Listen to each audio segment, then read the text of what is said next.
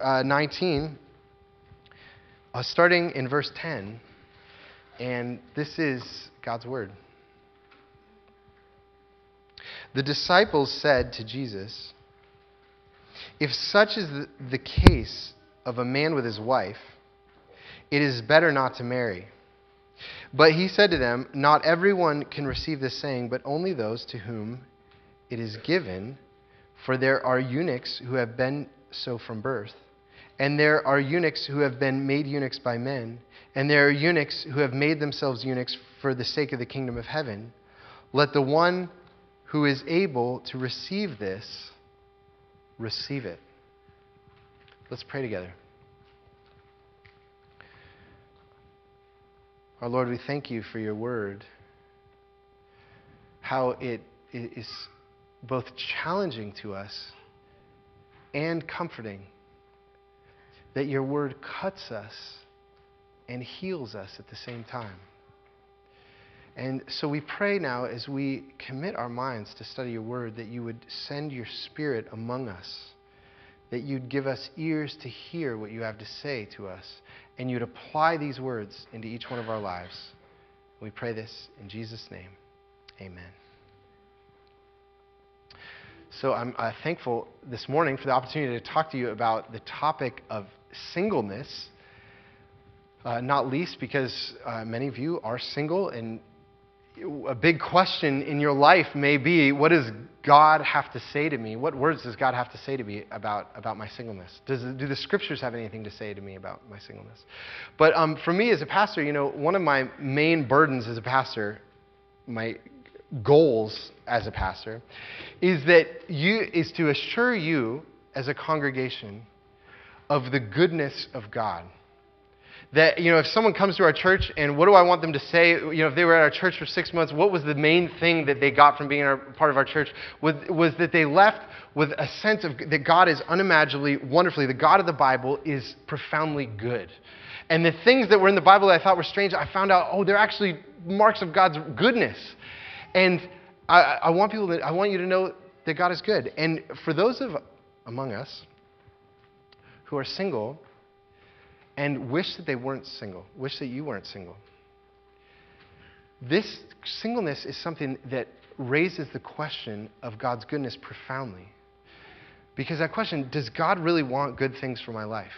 How can I, and if God hasn't given me someone to spend my life with, how can I know that He's good? And that He is, has planned good things for me?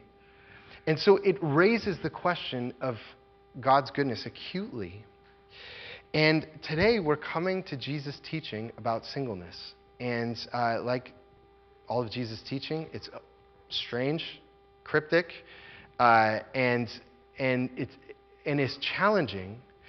And yet, when we commit ourselves, we give our minds to study it, we find that it's profoundly rich and has so much to teach us. And so, um, as we focus on this topic of singleness this morning, uh, I want to do so under these three headings, these three questions. First, why is singleness an important topic? Second, what are the reasons for singleness? There's different causes that, uh, for singleness that, of how God brings singleness into our lives. And then third, how should we understand then our singleness? Okay? So why is it important? What are the reasons for it? And then, uh, and then how then should we understand it? And so the first question is this. Why is singleness an important topic?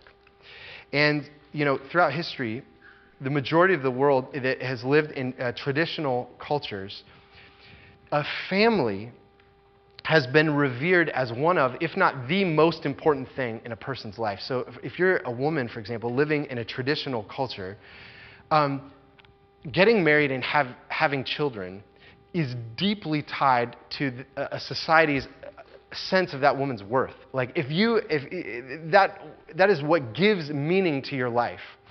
And um, that was uh, especially true in Jesus' culture, where it was is most rabbis would have taught that it's a religious duty, certainly for every man, to get married and to have children, and for women as well. And I'll, I'll tell you, that spirit, this is the only way you can live a life, is by getting married and having children. It, there's some of that spirit in our culture as well. I think there's some of that in Bellingham. Bellingham is very pretty family, uh, family friendly kind of place. There's quite a lot of families, but you know, especially in a church like ours, where you know there's lots of children running around, lots of people have children, and it could give you the impression that the only kind of God honoring life is a life of having children and getting married. That's the only way to be a Christian. And anything that doesn't, any life that doesn't do that is actually some kind of an inferior life. But um, there is a kind of idolatry in that. Because when we say that this is the only kind of life that, that is God honoring, um, we are taking a good thing, marriage, family, which is a good thing, and we're turning it into an ultimate thing. And that's not just something to say to single people, that's something to say to married people, those of us who have families, that we have a sense where you can say, My whole identity is how many children I have. Did I raise them well? And was I a good enough parent? What kind of marriage do I have? My whole identity is wrapped into that. And, um, and what I'm doing is I'm turning marriage and family into a God. But I'll tell you, you know, also in our culture, you might say, well, you know, actually, our culture is not like that. Our culture actually it, doesn't say that you find your identity in family. We're not a traditional culture, we're a modern culture. And in a modern culture, though, what do people say that you find your identity in? If it's not marriage and family, what do you find your identity in? Well, it's in fulfilling your desires, right? You have dreams and longings, and when those dreams and longings are met, that's a fulfilling life. And so, a big part of that is also uh, sexual fulfillment. We tie uh, our identities closely to sexual fulfillment. So, it may not look like marriage and family, but it certainly looks like romance and sexual activity. And we say that I have to have that fulfilled in my life if I'm going to have a fulfilling life. And it's intriguing here that Jesus, he's just given his teaching. And last week we looked at Jesus' teaching on marriage, where he said that, uh, you know, what God has joined together, let no man separate. And he says the only reasons you, as a Christian you can get divorced is because of sexual immorality. And we looked at that in detail. And so the disciples then respond to that teaching in this passage in verse 10. And you'll see what they say. The disciples said to him, If such is the case of a man with his wife, it is better not to marry. And so the disciples are being kind of flippant here, saying, well, that's the only reason you can get divorced. Jesus, come on, let's soften this a little bit. You know, then who's going to get married? No one's going to get married. But of course, in their society, everyone knew that every, they, everyone thought that everyone should get married. And so they say that, what are you saying is better not to get married? And interestingly, Jesus takes that statement totally seriously. And he says in verse 11, but he said to them, Not everyone can receive this saying but only those to whom it is given. What is this saying? Not everyone can receive this saying. The saying is that it is better not to marry. And Jesus says, He actually affirms that. He says, You're actually right. It is better not to marry. Which is totally countercultural, totally surprising, totally shocking to the disciples. And that raises a question for us. Jesus says that it's actually better to not marry. Is that, is that a biblical view? Is that what the Bible teaches? And, uh, you know, actually, I was uh, just recently, I was uh, uh talking with a, a gal, she's a single woman, who uh, was talking to me about, she said, you know, it's hard for me as a Christian because it seems to me that the Bible and churches and Christianity only really has a plan for people who are going to get married and have children. It's like that's the one path that you can go down. And it just doesn't speak much to, you know, people in my situation where, you know, I, I, am not sure I'm going to be able to get married and, and have children. And, uh, and one of the things that she pointed to is she says, you know, in the beginning of the Bible, when God created humanity, it says that God made man after his own image, and then he blessed them and he said, Be fruitful and multiply. And she says, It seems like the Bible is saying that it's part of, it's essential to being human that you be fruitful and multiply. And if I'm not being fruitful and multiplying, am I somehow not having a complete human life? Am I not totally human? Am I less than? And how do we answer that? Well, we have to ask the question who had the most fulfilling and abundant human life that ever lived? It's the Lord Jesus, who was not married and did not have children. That is a shocking reality. The most fulfilling life was a single life. And actually, I, if you turn in your bulletin, turn to page three. I put a little quote for, for you from uh, this a, a Bible scholar named Walter Moberly. He has this great quote. I love how he says it too. He says, Jesus is the model of the fulfilled human being. The Gospels portray a compelling and attractive person who engages seriously with people and is good company at a party, yet all the evidence is that he lived as a sexual celibate. That's an amazing thing. He's relational, he engages with people, and yet he's, he's a celibate man. And, you know, it's interesting, the Apostle Paul, who was the great theologian of the New Testament, uh, and, you know, one of the heroes of the Bible, also a single man, talks about the, the um, cultural mandate from Genesis 1 about be fruitful and multiply. And this is what he says. Listen, this is interesting. In, in Colossians 1 6, this is, what, uh, this is what Paul says. Of this you have heard before in the word of truth, the gospel, which has come to you, as indeed in the whole world it is, now listen to this, bearing fruit and growing, being fruitful and multiplying.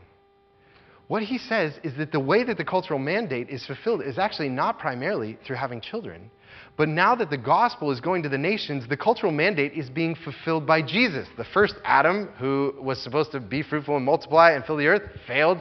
And now the second Adam has come and is fulfilling the cultural mandate. That's Jesus by making disciples and, and reforming us into the image of God. And so, what that says is that having the completeness of your humanity doesn't come through getting married and having children, it comes through being joined to Jesus. Jesus is the fullness of humanity. And so, as we ask this question, why is singleness an important topic for us to think about as a church? It's because it is very hard to live the single life well unless you have God's vision for the single life. What does God say? What does Jesus say about it? And it turns out that Jesus' views are both contrary to the traditional view of family and marriage and extended family and having children, and it's also contrary to the modern view of sexual fulfillment. He has a different view of life, okay? But then uh, Jesus also addresses a second question, though, in this passage, not just why it's important, but second, what are the reasons for singleness? Why do we find ourselves to be single as Christians? And Jesus' answer to this is cryptic. Look at verse 12. For there are eunuchs who have been so from birth, and there are eunuchs who have been made eunuchs by men, and there are eunuchs who have made themselves eunuchs for the sake of the kingdom of, uh, for the kingdom of heaven. Now, in these verses, uh, Jesus uses the image of a eunuch to describe people who either live a single or celibate life. And, um, and he's not specifically talking about literal eunuchs because he talks about people who have made themselves eunuchs for the kingdom of heaven. And I, I don't think this is talking about people who have physically made themselves eunuchs. Um, but he's describing, though, the different reasons why Christians may find themselves to be single. And he says that there is a physical reason, a social reason, and a spiritual reason why people might find themselves in a single life. So, first, there is a physical reason why someone might be single or have a celibate life. He says, For there are eunuchs who have been so from birth. Jesus says that there are people who are born into a sexual condition that will prevent them from marrying and having a family.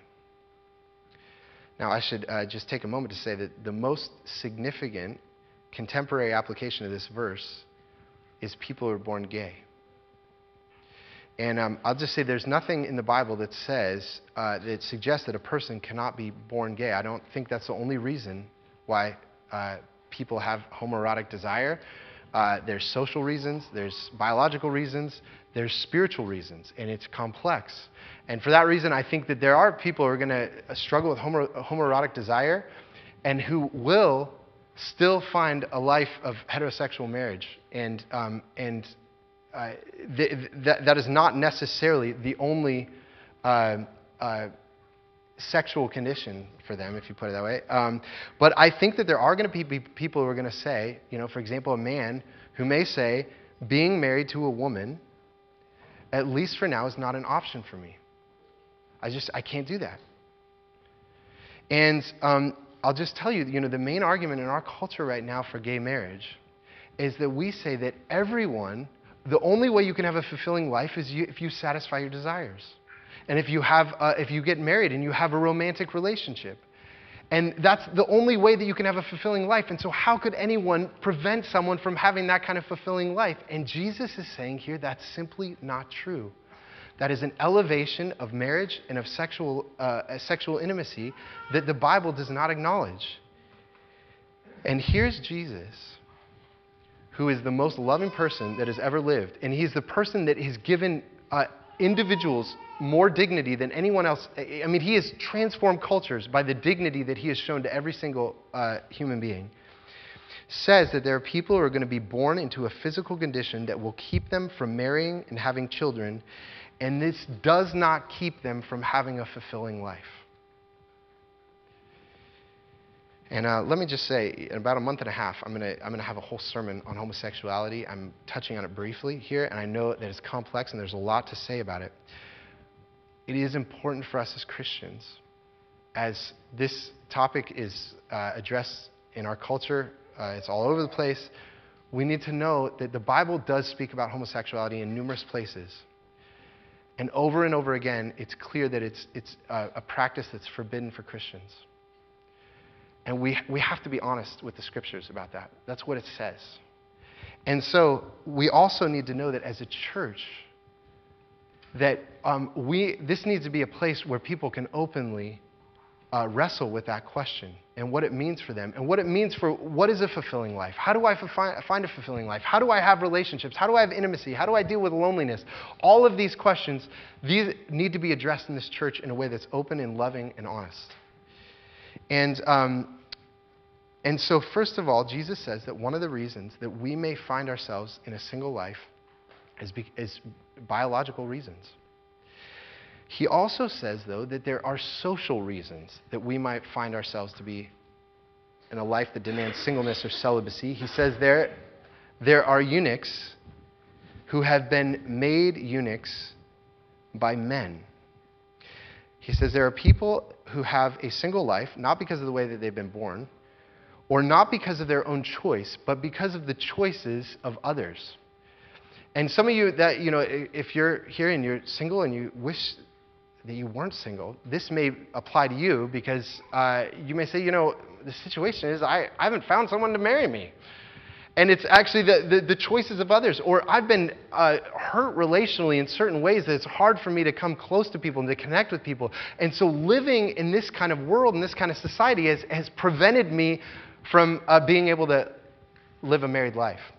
And I'll just tell you, there's, you know, this is kind of aggravated, I think, by being a Christian you know, especially a Christian in Bellingham, where there's not a lot of Christians. And the Bible says that if you're a Christian, you must marry in the Lord.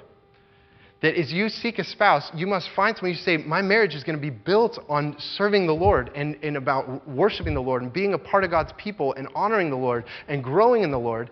And there's no way I, I cannot marry someone who doesn't know the Lord or who rejects the Lord.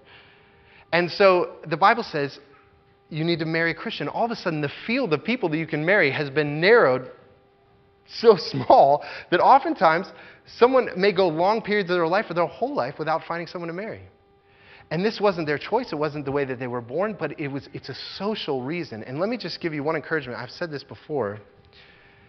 If you are single and you're struggling with loneliness, and you say, I deeply want to be married, it is better to not be married and wish that you were than to be married and wish that you weren't. It's better to not be married and wish that you were than to be married and wish that you weren't. And so, rushing into a relationship with someone who doesn't honor the Lord the way you do is not wise. But th- that relates to a third reason that uh, Jesus says that we might find ourselves to be single is for spiritual reasons. This is what he says that there are eunuchs who have made themselves eunuchs for the sake of the kingdom of heaven. So some people will say that they are going to choose a single and celibate life because they want to serve the Lord. And They want to give their lives to the Lord. And, um, you know, some of you might think a eunuch is kind of a graphic image. And actually, in the ancient world, it would have been, you know, Jesus' teaching is often that way, that his teaching, he uses graphic things in order to, you, gets kind of burned in your memory. You don't forget what he taught. And, uh, you know, one historian described eunuchs as despised figures who haunted the courts of Oriental monarchs. So you kind of picture, you know, eunuchs are the ones who wait on the women of a king or something like that, and they're kind of servants in a domestic house. But actually, the reality about eunuchs was that many eunuchs actually served in high ranking uh, positions in both the Assyrian Empire and the Persian Empire. They had access to the king. Um, they sometimes were military generals. And what that means was that they were entrusted by the king with important responsibilities in the kingdom. And what Jesus is talking about here is some people are going to say, you know what, my whole future, my whole life, I want tied up with this king and his dynasty and his kingdom. And so their whole life, they say, I want, I want it devoted to this king and to Jesus. And Jesus says it's not going to be the norm, but there are people that are going to receive this calling, and they are going to choose to not have a married and, uh, uh, uh, and you know, actually, one of the, the most influential Christians of the 20th century, John Stott, was a celibate man.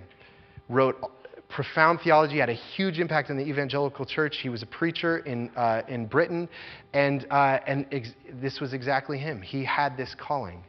And so there are going to be people that, for spiritual reasons, are going to give their undivided loyalty to Jesus. And so Jesus says there's three reasons why Christians find themselves to be single physical, social, and spiritual. But this leads to the third part of uh, the third heading, which I think is the most profound. How then should we understand our singleness? How should we understand it? And you know what was so surprising to me in this passage, I hadn't seen this before until this week, is in verse 11, it says, But he said to them, not everyone can receive this saying, but only those to whom it is given. The saying, it is better not to marry, he says, is a gift. He says, Jesus says that singleness can be seen as a gift from the Lord. And what's striking to me is that it's not just the third kind of eunuch, the person who says, you know, I want to give my life to serve the Lord. That's not the only one that's a gift. He says all three kinds of singleness, even the ones that I didn't choose, can be seen as a gift from the Lord and should be received as a gift from God. I know for some of you here, you're single and you say, I wish I wasn't single. This is a difficult word for me. I'm supposed to thank God for this thing. It's so, so painful. I struggle with so much and uh, it makes me feel lonely and aimless and lost, and I'm supposed to thank the Lord for this. Well, I think that Jesus, he's tender in this passage because he understands these are hard words. Look at the end of verse 12. He says, Let the one who is able to receive this receive it. And what he says, that word for receive, uh, choreo, it's, it's a word that actually means to hold or to contain. And what he's saying is, he says, this is such a big idea, it's such a profound thing that actually singleness could be the, the best life is so big that it's like our, our hearts are too small of containers to contain it. And the only ways we can contain it is if, if, if the containers of our souls are like enlarged so that we can receive it. And as strange as this sounds to think that, that singleness, something that we see as, as loneliness and aimlessness, aimlessness, that Jesus could call a gift or that can be seen as a gift, is actually, though, the way the Bible talks. So if you know uh, James 1, count it all joy, my brothers, when you meet trials of various kinds. Trials are joy? Aren't those things opposites? How can I see trials as joy and yet, the Bible totally inverts things and calls us to see our lives in a totally new light. And so, what Jesus says is the way to endure singleness is by regarding it as a calling, as a gift. The way to endure, the only way to re- endure singleness is to receive it as a gift from the Lord. It's a completely new way of seeing your life. And um, this is what Psalm 119.32 says. I will run in the way of your commandments when you enlarge my heart. I will run in the way of your commandments when you enlarge my heart. Lord, if you make my heart so that I can contain this gift, this calling, I will be free. I will run in your love. And um, let me just say to receive singleness as a gift does not mean that you don't grieve it. It doesn't mean you're just happy and always say, praise the Lord for my singleness all the time. You don't have, that's not what it is. You can still grieve it. You can still long uh, to, be, to be married and to have children. You, you can still weep about it. And yet, all of that grief is, is within the context of saying, I receive this from the Lord. It is his calling to me. And this goes back to, you know, what I was brought up at the, at, uh, at the introduction, that for many of us, the question of singleness bring, most acutely gives us a question about God's goodness, right?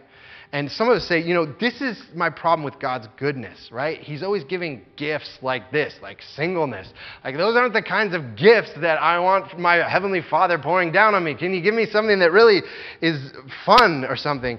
And, um, and so, what does it mean to regard singleness as a gift? What is good about it? Well, I think first, the way to see singleness as good is first of all, we have to take marriage and family off the pedestal that we put it on. We put it above everything else. And the thing that we need to realize is that marriage is temporal, it is not an eternal thing, it ends with death. Uh, marriage is difficult, and marriage is all consuming. It will totally take over your life, and you will lose all your freedom. That's not a good or a bad thing, it's a good thing, and it's a difficult thing. So, marriage is a good thing and a difficult thing, and singleness is a good thing and a difficult thing. And so, it is the Lord who is supreme. And so, first of all, we have to have a biblical understanding of, of, of, of marriage and singleness. But then, um, what is the goodness, the giftedness of singleness? And you know, there's an important passage in 1 Corinthians 7 where Paul talks about singleness, and this is what he says. This is 1 Corinthians 7:32. I want you to be free from anxieties. The unmarried man is anxious about the things of the Lord, how to please the Lord, but the married man is anxious about worldly things, how to please his wife, and uh, his interests are divided. And the unmarried or betrothed woman is anxious about the things of the Lord, how to be holy in body and spirit. But the married woman is anxious about worldly things, how to please her husband. And what Paul says here is that there is a freedom in singleness. And that's why he says that actually singleness, he says the same thing, that singleness is better than the married life because you can serve the Lord more freely.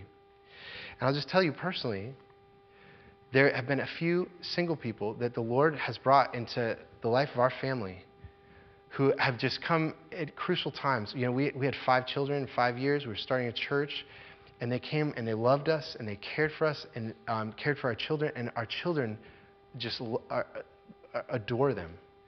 And, uh, and part of the reason that they were able to play that role in their life is that they had taken the freedom that they had had in their singleness. They said, I'm going to use this to care for this family and to serve the Lord.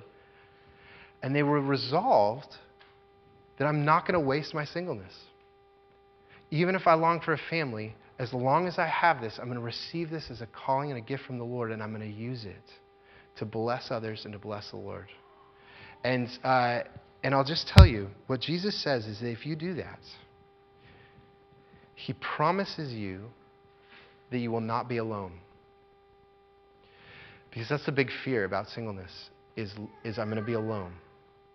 And you know, at the end of this passage, Matthew 19, we're going to look at it next week, the very closing to this, this talk that Jesus is giving, um, he says these words, the end of chapter 19 Everyone who has left houses, or brothers or sisters or father or mother or children for, or lands for my sake. So Jesus says, anyone who has forsaken the blessings of a family in order to serve me will receive a hundredfold. And Mark adds, will receive a hundredfold in this life. Jesus says, if you serve me, I will bring hundreds of family members around you. And some of you are single people, you'd say, you know, I actually, I have people that are, are closer to me than my biological family. They know me better.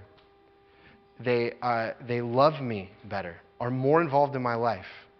And Jesus promises us that when we follow him, he will bring us fathers and mothers and brothers and sisters, and uh, we will have relationship and we will not be alone. And so Jesus knows the struggle of this calling. He knows the hardship of it because he's lived it. And he knows what you need. And so these are precious promises. Every calling God has for us, no matter how difficult, is a gift. Because in every calling, we experience God's grace. Um, even in our singleness, we can know that God is good, that He wants good things for us, and that He loves us. Let's pray together.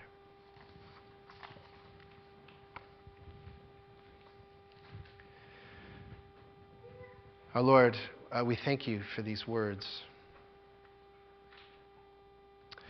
I pray uh, for those here who uh, are coming to terms with your teaching in this passage.